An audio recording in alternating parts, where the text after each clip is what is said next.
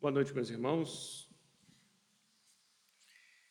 Johann Heinrich Pestalozzi foi um educador suíço do século XIX, em que instituiu um método de educação que transformaria a visão dos pedagogos que viriam após ele. As teorias modernas quanto à educação seja infantil ou seja adulta, na nossa época atual, são certamente influenciadas, de uma maneira ou de outra, pelos conceitos de Pestalozzi. O professor Léon Denisard Rivail, francês, tido como mestre em conhecimento, formou-se nas escolas de Pestalozzi. Muito antes dele assumir o codinome de Allan Kardec e de participar da codificação do Espiritismo, formou-se ainda jovem como mestre na escola daquele que ele tinha por exemplo de educador das crianças e adolescentes. E o método de Pestalozzi é baseado em algo muito simples no amor. Quebrou um paradigma secular de que a educação era uma transmissão de conhecimento. Para Pestalozzi, a educação é uma troca de vivências. O educador deve fazer isto não para satisfação própria, mas por amor ao educando. Repassar experiências positivas para que aquele que o ouve, aquele que o observa acima de tudo, tenha condições de aprender a aprender com as situações da vida. E para isso, apesar de parecer algo lógico hoje em dia, não é algo fácil de se realizar. Porque temos que fazer leitura o tempo inteiro das reações daquele que eu dedico-me no esforço de educação para tentar diagnosticar os efeitos do que eu estou falando e vivendo naquele que está me vendo e escutando. O Espiritismo não traz Nada diferente disso em matéria de educação.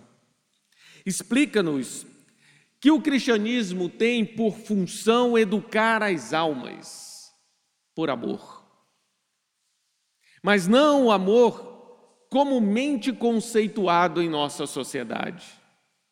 Um amor egóico que exige para si reconhecimento, gratidão, afeto, sinceridade, mas um amor que doa, um amor que faz com que o ser seja feliz sendo útil, que faz com que ele encontre felicidade em ver aquele que ele influencia na matéria de educação amadurecendo, enfrentando os desafios da vida de uma maneira mais equilibrada, de uma maneira mais madura, conseguindo colher frutos das situações mais difíceis, assim como das situações mais regozijantes que ele passe.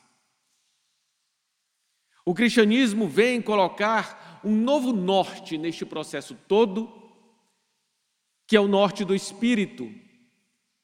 Educa-nos por amor para a vida imortal. Cristo não veio ao mundo explicar-nos a nossa ciência, nem a ciência futura que ainda não alcançamos. Não descreveu as constelações e os sóis, não nos revelou a existência do átomo, não nos disse como se dá uma gestação, a fecundação e a reprodução celular. Porque isto é um conhecimento técnico material que facilmente o homem chegará a absorver. Mas Jesus veio traçar o caminho do conhecimento do espírito, do conhecimento moral. E o amor que Ele tem conosco adapta as situações que Ele nos coloca à nossa realidade íntima. Situações essas nem sempre agradáveis do nosso ponto de vista, mas sempre necessárias para retirar de nós aquilo que nos impede de avançar em matéria evolutiva. Não raro, nosso orgulho grita e tende a satisfazer-nos em prazeres temporários. A vaidade massageia o ego e ilude-nos, como em uma torpeza de boas sensações, que aquilo é um caminho para a nossa própria felicidade. E sabemos hoje que a vaidade, o egoísmo, o orgulho são as pedras que nos impedem de sermos felizes. E Jesus, então, no seu longo processo de educação para cada um de nós, como espíritos, nos coloca, não raro, em situações que nos ferem a vaidade.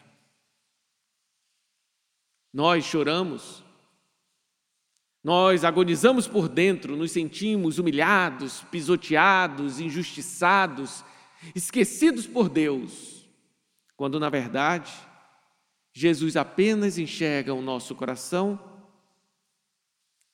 e reduz pelas situações externas a vaidade que tanto nos impede de caminharmos para frente. Aos poucos, abrindo os nossos olhos para que enxerguemos-nos como uma parte da criação, com o dever de colaborar ativa e eternamente com a harmonia desta. E aquele que pensa antes em si do que na criação como um todo, dificulta esse processo. Por vezes, somos postos em situações que nos ferem o orgulho e sentimos dores na alma, como se fôssemos injustiçados do mundo. Mas o cristão consciente enxerga essas situações como a ação benéfica da mão do Cristo a reduzir em nós aquilo que nos cega e nos ilude, afastando-nos do nosso dever para com todo o universo. Jesus nos ensina, pouco a pouco, que nós não somos credores de nossos irmãos.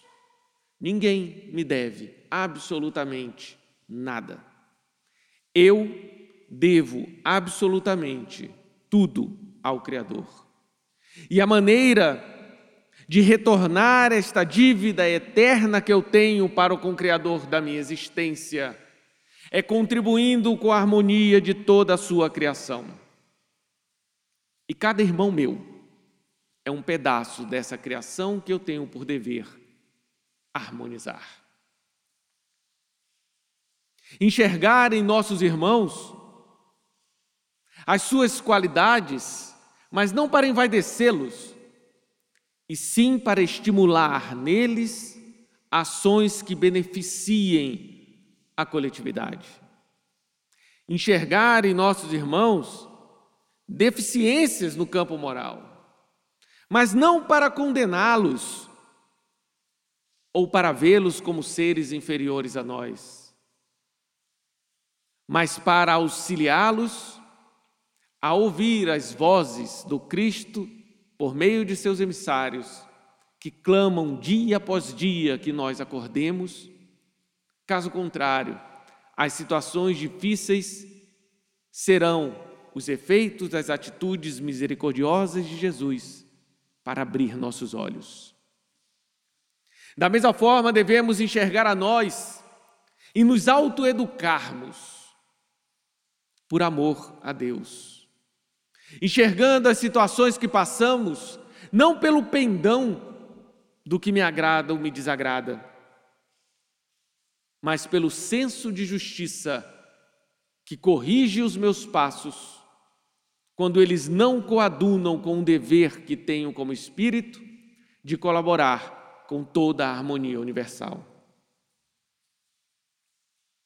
Estes conceitos parecem um tanto abstratos, para colocarmos em prática no dia a dia, e Jesus, sabedor disso, por amor a nós, institui no nosso planeta inúmeros processos que todos nós passamos obrigatoriamente por alguns deles, para que aprendamos a educar por amor.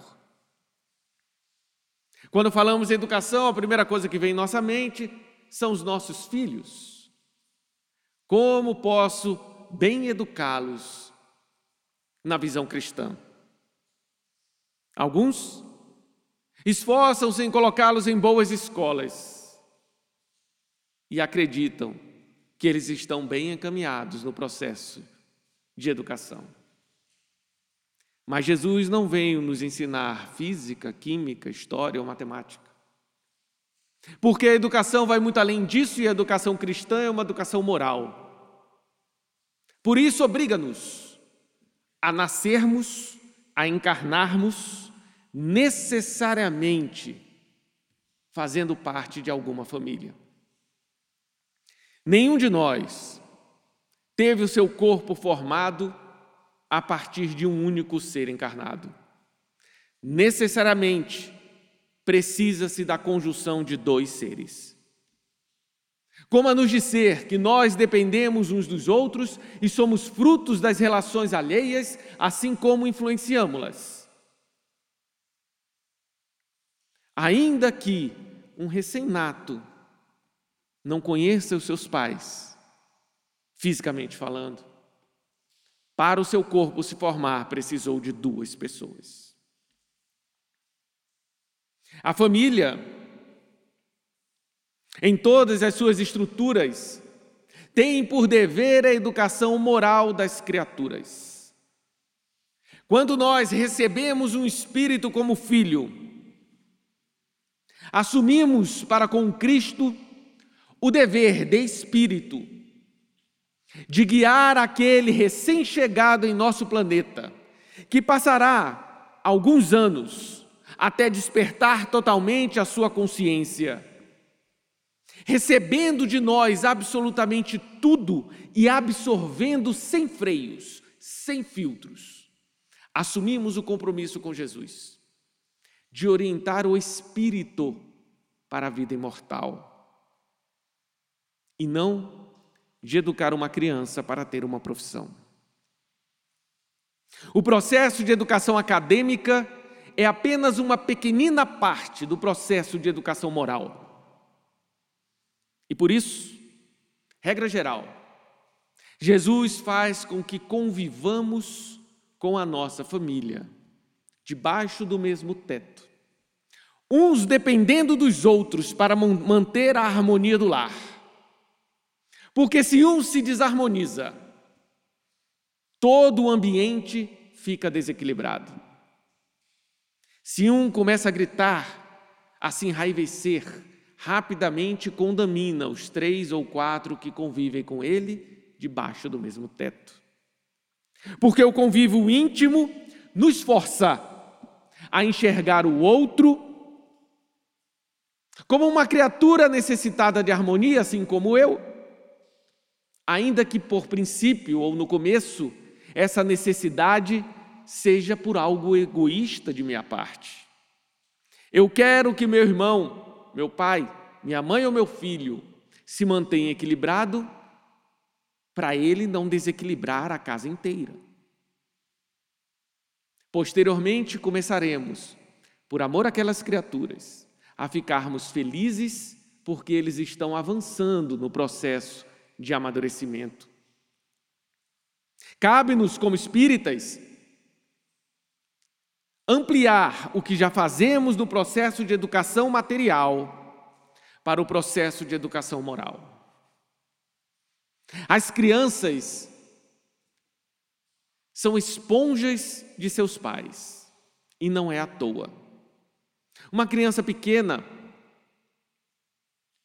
absorve absolutamente tudo das pessoas que ela confia. Por instinto filial, as primeiras pessoas que ela irá confiar são seus pais. Significa dizer que nós educamos nossos filhos não por palavras, mas pelo que vivemos e pela forma que nós reagimos às situações que ocorrem na vida. Não adianta falarmos para os nossos filhos falarem baixo quando nós gritamos. Cala a boca, menino! Ele não vai ouvir o que você diz, mas vai ver o que você faz. Não adianta tentarmos educar nossos filhos a não mentir. Quando ele nos pega na mentira, fala, papai, isso não é verdade. E nós inventamos uma justificativa. Não, mas nesse caso pode. Eu estou ensinando a ele que, a depender do meu interesse, o que é correto muda. O mais correto, o mais sensato, seria admitir a minha deficiência. Meu filho, você tem razão. Não se deve mentir. E não raro ele vai te perguntar, então por que você fez, papai? Porque eu ainda sou falho, meu filho. Só Jesus é perfeito. E é por isso que nós somos cristãos porque nós queremos segui-lo a todo instante. Isso cala mais fundo e educa a criança de que ela também errará. Mas o fato dela errar não justifica o erro em si. Devo tratar-me com complacência, mas sem admitir que o erro é um acerto. Allan Kardec, na Revista Espírita, tem um texto que ele fala sobre a educação das crianças, que é fantástico. Meados do século XIX, ele coloca o texto de uma página e alerta a nós pais o quanto nós, ainda que de boa vontade, somos invigilantes da educação de nossas crianças. Ele conta a história de uma menina muito esperta de ter idade, porém um tanto mimada. E ele descreve o porquê que ela tinha aquele comportamento. Em uma das passagens, ele fala que ela, na fala de seus pais, estava sem querer almoçar. E os pais já haviam tentado de tudo para fazê-la comer, não conseguiram. E então tiram a estratégia falando para ela: se você comer, você terá um doce depois. E Kardec usa essas palavras. Eis um grande exemplo de gulodice, ensinando as crianças que devem fazer o correto não porque é saudável, mas porque terão uma recompensa depois. Não assusta-nos, continua ele, este comportamento ser tão corriqueiro em nossa sociedade. Ainda no mesmo caso da menina, que mesmo com a promessa da recompensa não quis obedecer seus pais, eles insistem agora em uma estratégia mais incisiva. Eles disseram: se você não comer, darei o seu doce ao seu irmãozinho. E para serem mais exemplares, colocar o doce no prato do irmão. O irmão acreditou que era verdade e comeu o doce. E aí ele diz: Não nos surpreende a reação da menina enchendo-se de cólera e partindo para avançar contra seu irmão.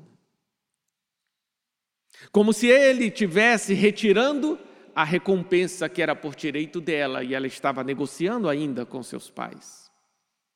Quantas vezes fazemos isso em nossa sociedade? Negociando com os outros e às vezes com Deus, como se isso fosse possível. Senhor, eu ajudarei Fulano se o Senhor me der tal situação. Eu distribuirei cestas básicas, se me arrumares um bom casamento. Eu perdoarei Fulano, se ele se humilhar perante de mim. Eu condiciono o bem por recompensas que satisfazem meu ego.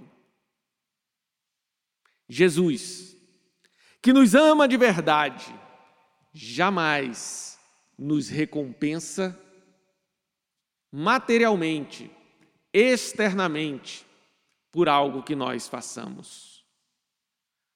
A recompensa do bem executado deve ser o bem-estar de consciência, deve ser o bem-estar do dever cumprido, de ser honesto, de ser apaziguador, de ser equilibrado, de auxiliar alguém a acalmar-se, a sair do desespero.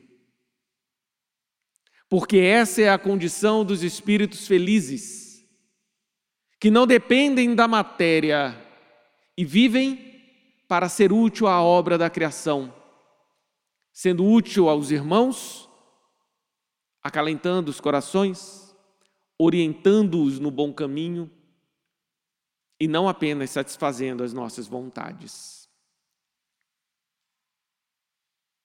Se ampliarmos a nossa visão em um processo encarnatório, vemos que Jesus nos coloca essas experiências para aprendermos a educar por amor aos filhos que refletem as atitudes de seus pais. E não raro queremos corrigi-los sem corrigirmos-nos. Colocamos de castigo, retiramos benefícios, enquanto nós mesmos continuamos a estimular a atitude incorreta neles, não raro justificando que no nosso caso pode. Ele não. Não nos espantaria se causasse mais revolta e indignação a despertar na adolescência, quando o espírito assume de uma vez por todas a sua encarnação, por não ver lógica, por não ver maturidade na educação de seus pais. Mas não apenas para com os filhos, que aprendem passivamente a absorver o que vem do externo, mas também temos a educação dentro do seio familiar onde nós aprendemos que o que eu faço afeta o outro e o que o outro faz necessariamente irá me afetar. E o amor tende à harmonia e não à desarmonia. E a harmonia não significa que eu concorde com a atitude de A, B ou C, mas que eu não me desequilibro a partir dela. Se alguém que vive comigo comete atitudes que eu não concordo, devo, por amor a ele, influenciá-lo para que ele possa refletir na mudança das atitudes para algo mais benéfico. Agora, se eu fizer isso, menosprezando, gritando, me enraivecendo, batendo a porta, ou dizendo que ele não presta e não tem jeito, ele não vai assimilar o ensinamento e vai focar na parte negativa do teu desequilíbrio. Imaginem se Jesus, quando veio ao mundo, se desequilibrasse por todas as atitudes que nós cometemos e que ele não concorda. Nós chegamos a crucificá-lo. E ele não saiu do equilíbrio e no alto da cruz olhou para nós e rogou aos céus: Pai, perdoai-vos. Eles não sabem o que fazem. Naquele instante, onde ele carregava o efeito de toda a nossa ignorância, ainda assim, rogava ao Pai que continuasse dando a nós oportunidades de esclarecimentos, de mudarmos o nosso ponto de vista de mudarmos a maneira como enxergamos a vida. E hoje, dois mil anos depois, mais uma vez, a oportunidade nos bate à porta em uma encarnação em que temos o privilégio de termos acesso às palavras do Espiritismo como consolador que Jesus nos prometeu. Neste processo de educação do espírito pelo amor, Jesus ainda possibilita-nos o relacionamento afetivo. Desafio que passamos porque agora não temos mais um ser que depende de nós, nem um conjunto familiar que vivem no mesmo teto e necessariamente eu recebo os efeitos da reação do outro.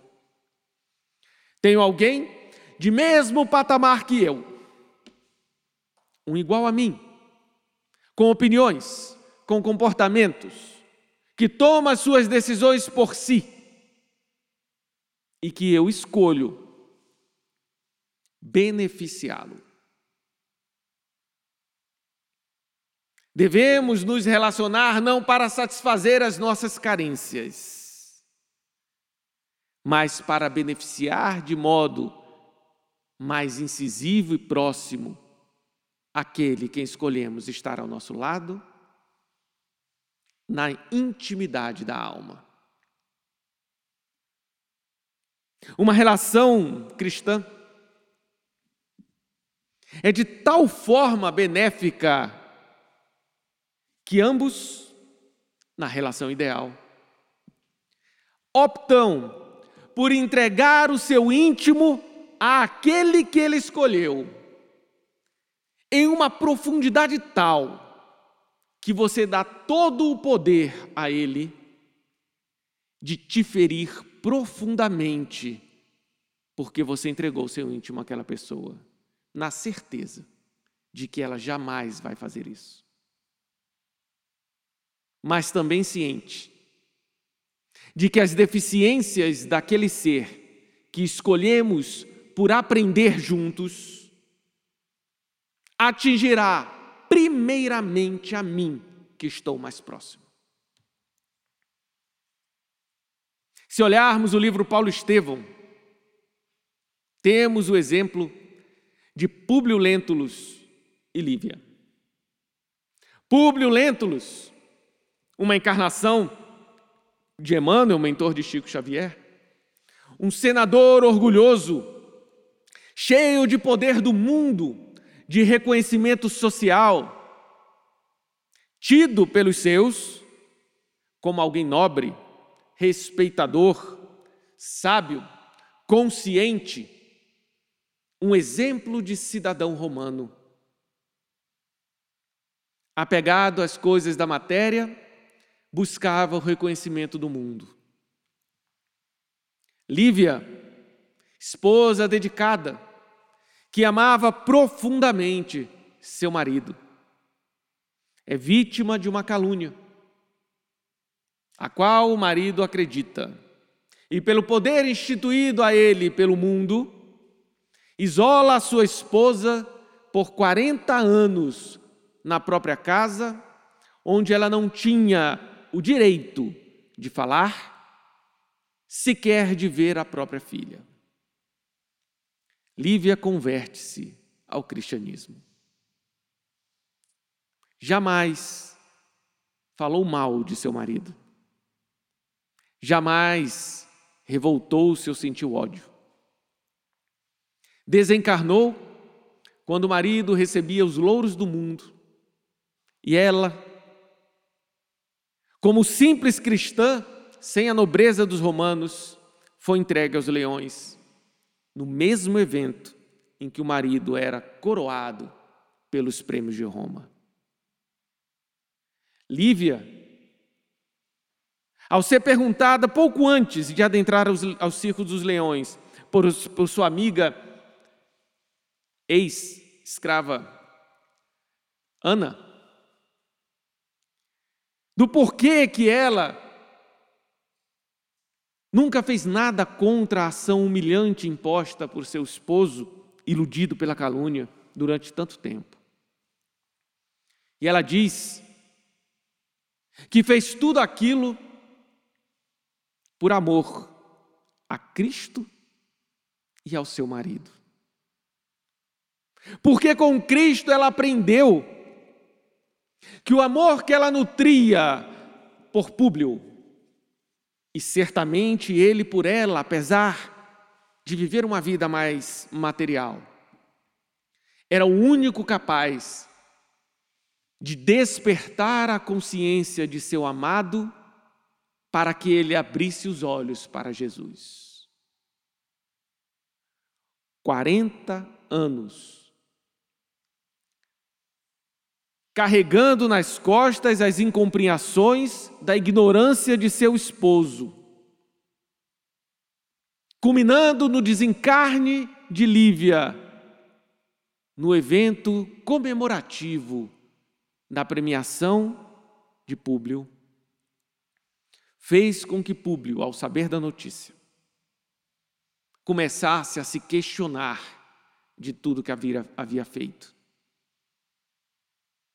começasse a perguntar a Ana, que sobreviveu: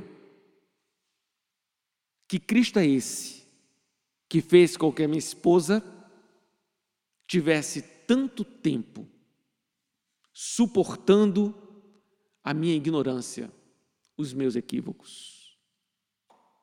Públio, então, se converte pouco antes de desencarnar vítima da destruição de Pompeia pelo vulcão. E hoje, aproximadamente 1960 anos depois, graças ao amor de Lívia para educar o coração de Públio até o despertar deste para Cristo, graças a Lívia, ao amor dela, temos hoje Emmanuel, instruindo e guiando a mediunidade de Chico Xavier, que traz tantos benefícios a todos nós. Lívia, ao conhecer o cristianismo, entendeu a educação pelo amor. Entendeu que a revolta não educa moralmente. Entendeu que a incompreensão, a ira, não educa moralmente. Mas o amor transforma almas. E por vezes, exige do discípulo do amor de Jesus sacrifícios pessoais, tal como o próprio Cristo exemplificou a nós sacrifícios pessoais, para que nós hoje estivéssemos falando dele. Para que nós hoje perguntássemos, Senhor, me ajuda a ser feliz. E Jesus responde: Eu não vim para ser servido, mas para servir. Meu pai até hoje trabalha e eu também. Perdoai setenta vezes sete vezes. Deixai que os mortos enterrem seus mortos. Não ore para que os homens vejam, mas no recôndito de sua casa íntima. Se a vossa justiça não exceder a justiça dos fariseus, jamais entrareis no reino dos céus. Nem todo que diz Senhor, Senhor entrará no reino dos céus, mas apenas aquele que fizer a vontade de meu Pai que está nos céus. Jesus nos ensina agora que nós temos interesse em saber que para sermos felizes precisamos amar. E amar é cumprir nosso dever de harmonizar a criação o meu irmão faz parte da criação. Eu não tenho o poder de alterar o íntimo dele, mas tenho a capacidade de influenciá-lo positivamente, de modo incansável, na tarefa que Jesus me der. Tal como aos nossos filhos, aceitamos ofensas, mas corrigimos o comportamento deles, sem abandoná-los. Aos nossos irmãos devemos agir de forma similar. Recebo o impacto da ofensa, mas não me desequilibro e vejo a melhor maneira de mostrar a ele, por palavras ou por atos, como um seguidor de Cristo deve agir. Não para que ele se convença e venha me agradecer, mas como disse João Batista, é necessário que eu diminua e Jesus cresça nos olhos daqueles que me enxergam. Devo agir corretamente para que aqueles que agem incorretamente consigam ver em mim não uma perfeição que eu não tenho, mas um mestre que me guia com toda a minha vontade. E eles tenham interesse não de seguir meus passos, mas de querer conhecer Jesus Cristo. Ampliando da família, ampliando dos relacionamentos afetivos, temos a vida em sociedade. Agora não mais alguém que eu escolhi compartilhar a minha intimidade, doando-me para benefício dele, e sim uma coletividade de desconhecidos que, ao menos na minha memória atual, nada fizeram por mim, nem a favor nem contra. Jesus nos instigando a ampliarmos o nosso amor para além daqueles que nos conhecem. Porque o amor sublime não cabe egoísmo dentro dele. Hoje, nós apenas amamos aqueles que tem o mérito de nos conhecer.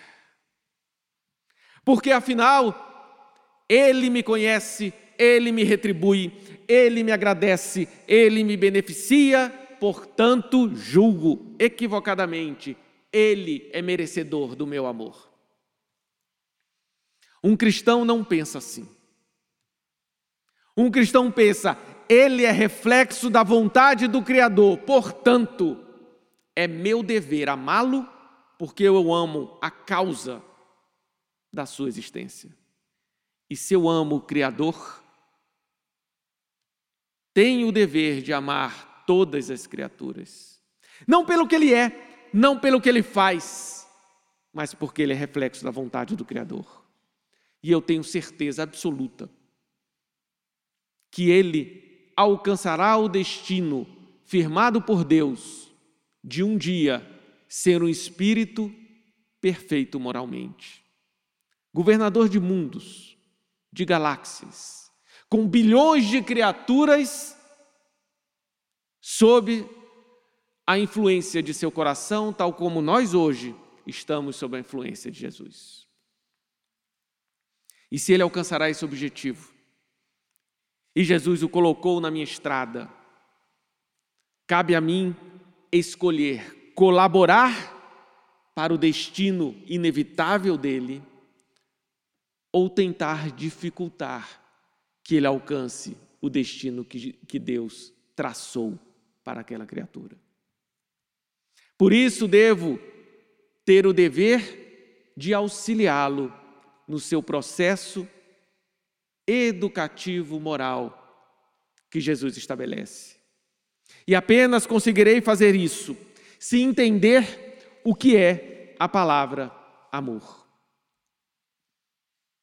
Como exemplo, temos uma pequena história que fala sobre o amor na amizade.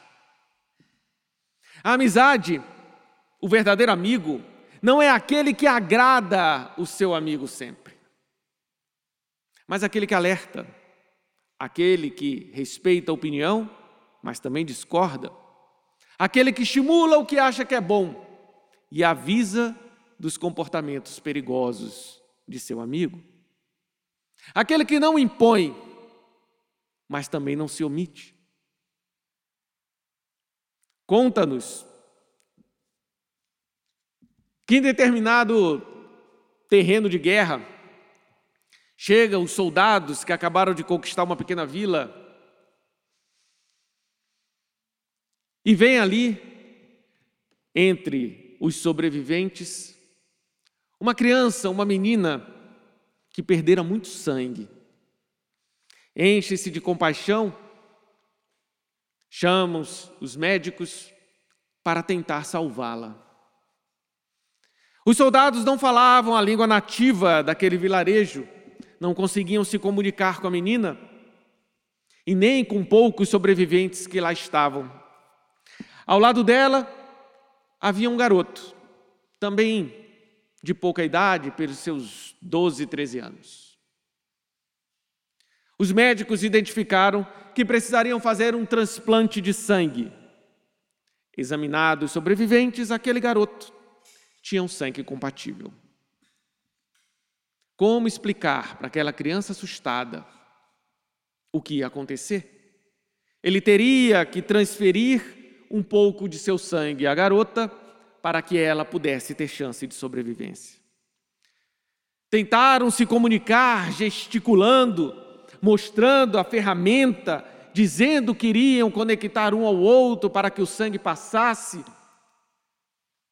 O garoto, meio confuso, até que parece que compreendeu, aqueceu voluntariamente, deitou-se ao lado da menina, esticou o braço e quando os médicos colocaram o equipamento e iniciaram a transfusão, o menino com uma cara muito triste começa a cair lágrimas silenciosas de seu rosto. Os médicos entram em desespero. Alguém tem que avisar para ele que a menina vai sobreviver. Até que encontram alguém que conseguia falar as duas línguas para poder falar ao menino e consolá-lo. Ela conversa com ele. E ela mesma deixa as lágrimas cair dos olhos. O menino então dá um sorriso e aparenta muito mais tranquilo. Os soldados curiosos perguntam à intérprete: Afinal, o que aconteceu? Por que choras? E ela falou: Eu entendi o equívoco dele. Ele imaginou que vocês, para salvar a garota, iriam retirar todo o sangue do corpo dele. E os soldados ficaram na dúvida e perguntaram: Mas então por quê? Que ele voluntariamente deitou e esticou o braço. E ela respondeu: Ele me disse porque ela é minha amiga. A compreensão de amor deste garoto, entendendo que não havia outra forma de beneficiar a sua amiga na sua inocência.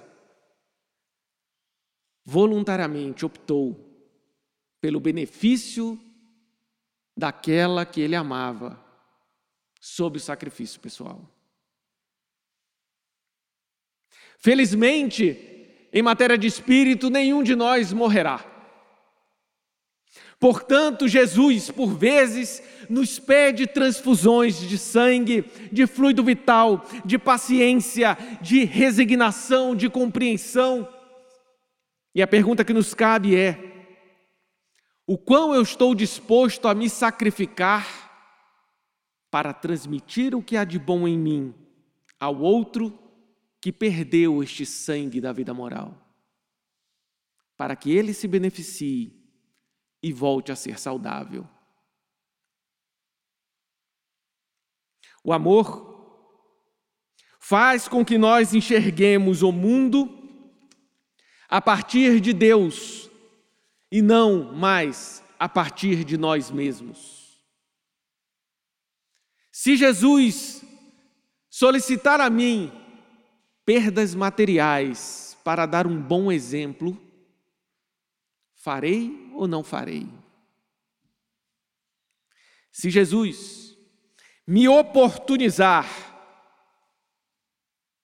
perder uma promoção,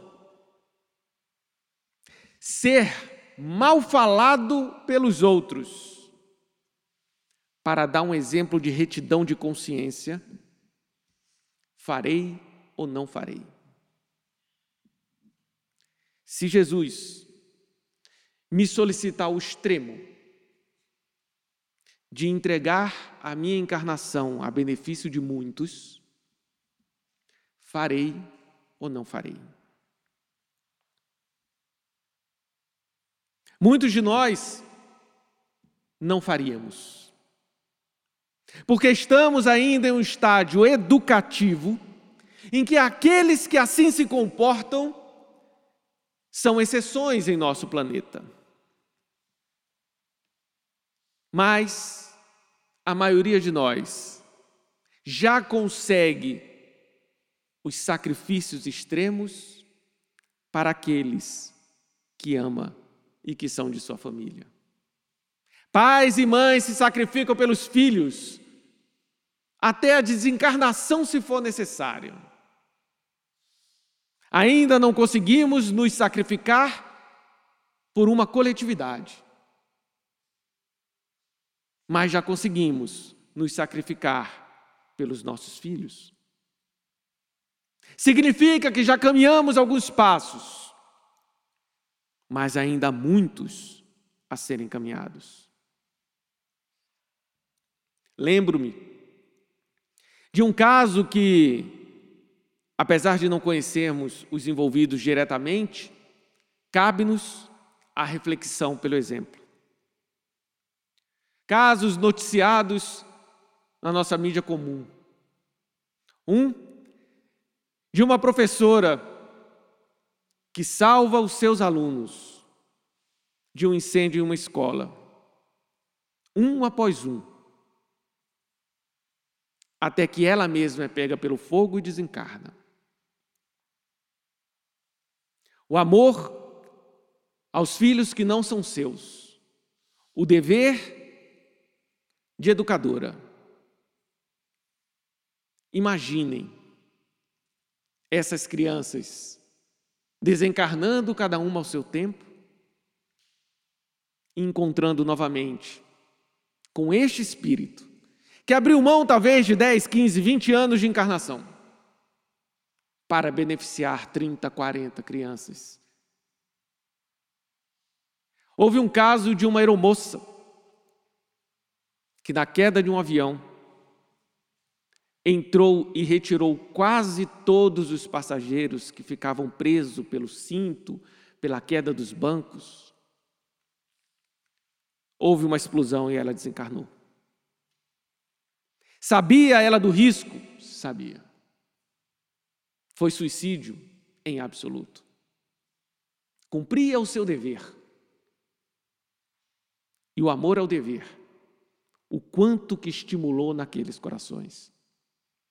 Imagine se uma única pessoa daquele avião estivesse desgostosa da vida, desesperançada com a humanidade, tivesse sido traída, caluniada pelos que mais considerava, estava revoltada, estava com o pensamento: nunca mais confiarei em ninguém, ninguém merece o meu carinho, ninguém merece o meu amor, ninguém merece o meu sacrifício.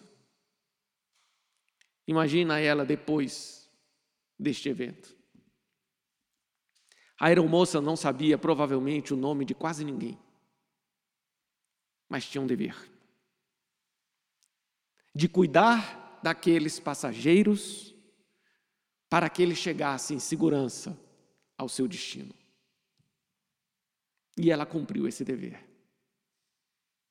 Nós temos o dever de cuidar das criaturas de Deus que estão sob nosso alcance, para facilitar o processo evolutivo e educacional que Jesus está colocando no coração delas. Construamos em nós o senso de dever moral e construamos em nós o amor pelo filho dos outros porque todo mundo é filho de alguém. Criança ou adulto, há quem os ama. Criança ou adulto tem destino determinado por Deus de perfeição moral. E que eu, Senhor, seja digno da missão de dar o exemplo, que eu seja digno do testemunho de vida, do que um coração, ainda que imperfeito, pode fazer quando se dedica com todas as suas forças à transformação em Jesus Cristo. Se todos nós assumirmos esta posição íntima, o nosso planeta rapidamente virará um mundo feliz. Ah, mas todos se transformarem vai demorar muito tempo. Jesus escolheu doze apóstolos para mostrar a nós que uma grande transformação, como do amor cristão, começa com poucas pessoas que se dispõem a passar todos os sacrifícios necessários para não deixar morrer a luz de Deus no coração dos homens. Os apóstolos, um a um, passaram incompreensões e injustiças que nenhum de nós passará nessa encarnação, em uma época muito mais embrutecida. Mas graças a eles, Jesus hoje é conhecido no mundo inteiro. A grande transformação social requer pessoas dispostas e corajosas moralmente a não se corromper, enfrentar dores, sacrifícios, que seja, para não deixar a luz do bem se apagar nos corações que a observam. Hoje nós temos a oportunidade de nos candidatarmos a sermos um desses espíritos que se colocam à disposição de Jesus para cumprir a grande missão de dar o testemunho dos frutos que Cristo pode fornecer em um coração imperfeito, mas esforçado ao extremo, a benefício daqueles que nos observam. Reflitamos, oremos a Jesus.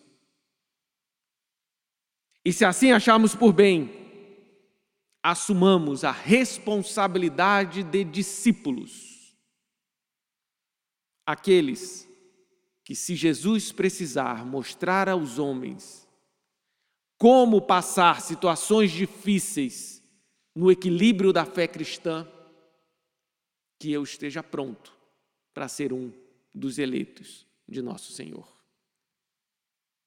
Trabalhemos com amor, cuidemos de nós mesmos com o amor de Cristo e não amor egoísta para que aprendamos a como cuidar dos outros com o amor de Cristo, não por eles, pelo que eles são, ou pelo que eles fazem, ou pelo que eles pensam, mas porque eles são reflexos da vontade de nosso Criador e nós amamos Deus.